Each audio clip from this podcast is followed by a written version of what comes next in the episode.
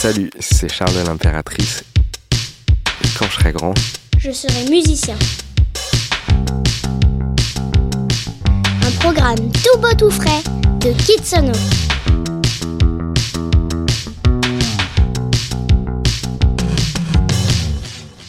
Je suis né à Paris, j'ai grandi en région parisienne.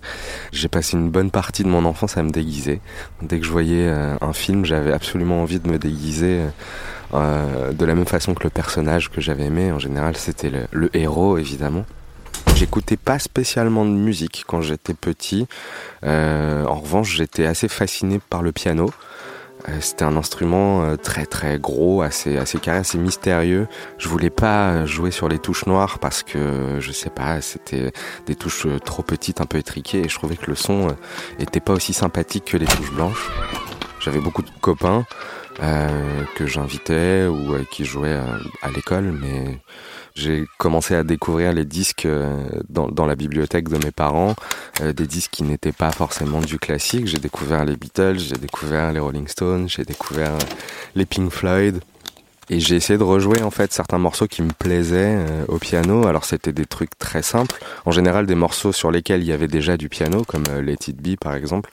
Et en fait, j'ai formé mon oreille comme ça, en me fixant pour objectif de, de déchiffrer, mais uniquement à l'oreille. Et donc je mettais les disques quoi dans la platine, j'écoutais, je remettais en arrière et puis voilà, j'apprenais le morceau de cette façon-là jusqu'à ce que j'arrive à progresser et à avoir 80-90% euh, du morceau quoi dans les doigts.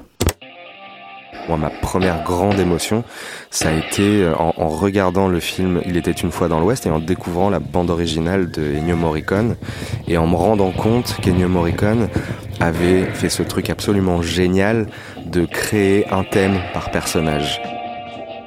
On était à la fin des années 90 et la musique et le rap particulièrement avaient une place très très très très importante dans mon groupe de copains. Je me rappelle qu'on allait euh, au collège avec euh, tous nos Discman et tout ça, on se faisait tourner euh, les écouteurs, chacun écoutait ce qu'avait acheté l'autre le week-end à la FNAC en nouveau single ou en nouvel album. J'ai laissé de côté le piano à ce moment-là pour m'acheter mon premier logiciel de MAO, de musique assistée par ordinateur. Il y avait des boucles euh, de musique préenregistrées. Alors il y avait des pistes de basse, des pistes de guitare, de batterie, de piano, etc. Il y avait même des pistes de voix. Et tout ça était échantillonné sur, euh, sur une longueur de quelques mesures, quoi, de quelques secondes et avec un tempo que tu pouvais définir. Et en fait, l'idée c'était d'assembler ça comme un puzzle. Et, euh, je passais des heures et des heures à faire ça dans ma chambre. J'avais branché mon ordinateur directement à ma chaîne IFI et tu pouvais, euh, de façon très magique pour moi à l'époque, enregistrer ça sur une cassette à ce moment-là, je me disais qu'être euh, DJ et faire du scratch, c'était vraiment génial. Et, euh, et, du coup, je passais mon temps à, esquinter les disques de mes parents et, de ma grand-mère et leurs platines pour essayer de reproduire du scratch. Et je crois je, qu'à ce moment-là, je voulais vraiment être DJ de hip-hop.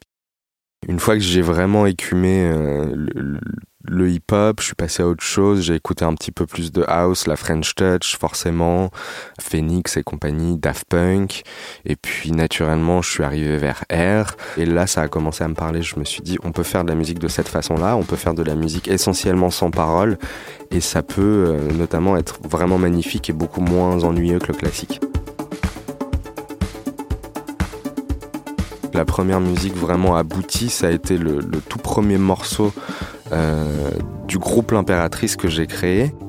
Je pense que la première envie de ce morceau, ça a été de, ça a été de le faire écouter euh, à mes copains, à mes proches, euh, qui étaient tous assez enthousiastes. Et je me rappelle qu'un jour, je l'ai envoyé à des copains qui avaient un label qui s'appelle Cracky Records. Et, ce morceau est arrivé entre les mains d'un certain Antoine Bizou. Et Antoine Bizou a écouté le morceau avant tout le monde, m'a répondu en disant euh, salut, je m'appelle Antoine, j'ai ce morceau dans les oreilles, il est génial, je l'écoute en boucle. Est-ce que ça te dirait d'en faire d'autres? Est-ce que ça te dirait de composer un disque qu'on signerait sur ce label? J'ai pas eu peur, j'ai eu la pression parce qu'il fallait que ça soit cohérent, il fallait que les autres morceaux soient cohérents. Mais comme j'avais trouvé la recette, je me suis pas vraiment posé de questions, je me suis dit allons-y.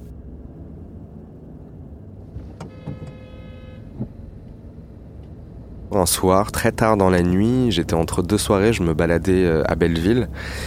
Et euh, je discutais avec euh, avec les gars du label Cracky et je leur disais, vous voyez là sur ce morceau, qui était en l'occurrence le morceau 1998, je leur disais, j'adorerais avoir des violons disco, un truc très très Philadelphie, années 70, etc. Et, et, ils me disent ah bah on va te présenter Annie, c'est un violoniste de dingue, il fait du violon depuis qu'il a 4 ans, etc. Et il m'a dit, euh, bah, écoute, ouais, avec plaisir, mais une condition, c'est qu'on se marre et qu'on s'amuse, quoi. En, ensuite, Annie m'a présenté Tom, le batteur, euh, qui lui a fait quelques propositions pour les batteries de, de, de cette EP, et on s'est tous retrouvés en studio euh, à un moment donné pour enregistrer tout ça. Alors une fois que le, que le disque est sorti, c'est vrai que la question de la scène s'est très très vite posée. À ce moment-là, je me suis dit, ok, on va monter un groupe, on va bosser ça, peu importe le temps que ça prendra, on va mettre ça en place. Alors euh, j'ai rassemblé quelques musiciens. Euh, Tom m'a présenté le bassiste, Annie m'avait présenté un guitariste qui était un autre copain du label Cracky, de cette bande-là. On a commencé à jouer le morceau L'Impératrice en, en, instrumental, en me disant ok c'est ça que ça va devenir et c'est de cette façon-là qu'on va le défendre et c'est cette magie-là qui va qui va exister quoi sur scène. Et euh, là sont arrivés les premiers concerts. On a joué dans une petite salle à Paris qui s'appelle La Loge, qui est un théâtre et puis on a joué, on a commencé à jouer à Bordeaux, on a commencé à jouer un peu ailleurs, à Toulouse, on a commencé à prendre le train. Enfin, la, vie de musicien s'est progressivement mise en place jusqu'à ce qu'un jour on nous propose de partir en Inde euh, pour faire une tournée là-bas. Et, et c'est à ce moment-là que moi je me suis dit ok, ça peut vraiment donner un truc parce que si dès le début on propose, euh, on nous propose de défendre cette musique-là ailleurs qu'en France, c'est qu'il y a un truc à faire et je m'en fous, je prends le pari de le faire. Et j'ai tout plaqué à ce moment-là. Et je pense que c'était une bonne décision. La tournée, c'est ni un travail, ni, ni la colo. C'est quelque chose de, Surtout au début, c'est quelque chose de, complètement à part. C'est, je saurais pas vraiment expliquer. Je pense qu'on se laisse complètement porter euh, par l'excitation de bouger de ville en ville, euh, de pays en pays. Je pense que le concert qui m'a le plus ému, forcément, c'est l'Olympia. Et se retrouver sur les planches, sur la scène de l'Olympia, deux soirs de suite. C'est émouvant comme jamais. Et je me rappelle ce jour-là, le jour du premier concert, j'étais parti euh, à pied de chez moi, j'habite dans le 20e arrondissement, donc c'est pas tout près de l'Olympia qui est, près de l'Opéra de Paris, l'Opéra Garnier. Il faisait très beau, il faisait assez froid, c'était en janvier.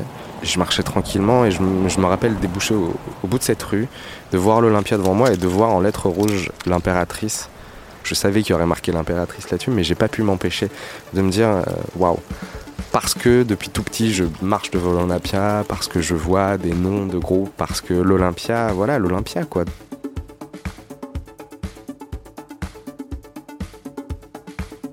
Je pense que si je recroisais le petit Charles euh, de mon enfance, euh, celui qui pianotait euh, sur les petites, sur les touches blanches ou celui qui jouait au, au DJ hip-hop dans sa petite chambre, euh, j'hésiterais entre lui foutre une paire de baffes en disant t'as pas assez bossé ou, euh, oh, ou lui dire euh, écoute c'est super de t'être fait confiance et d'avoir fait confiance en tes intuitions. Kitsono, du bon son pour bien grandir.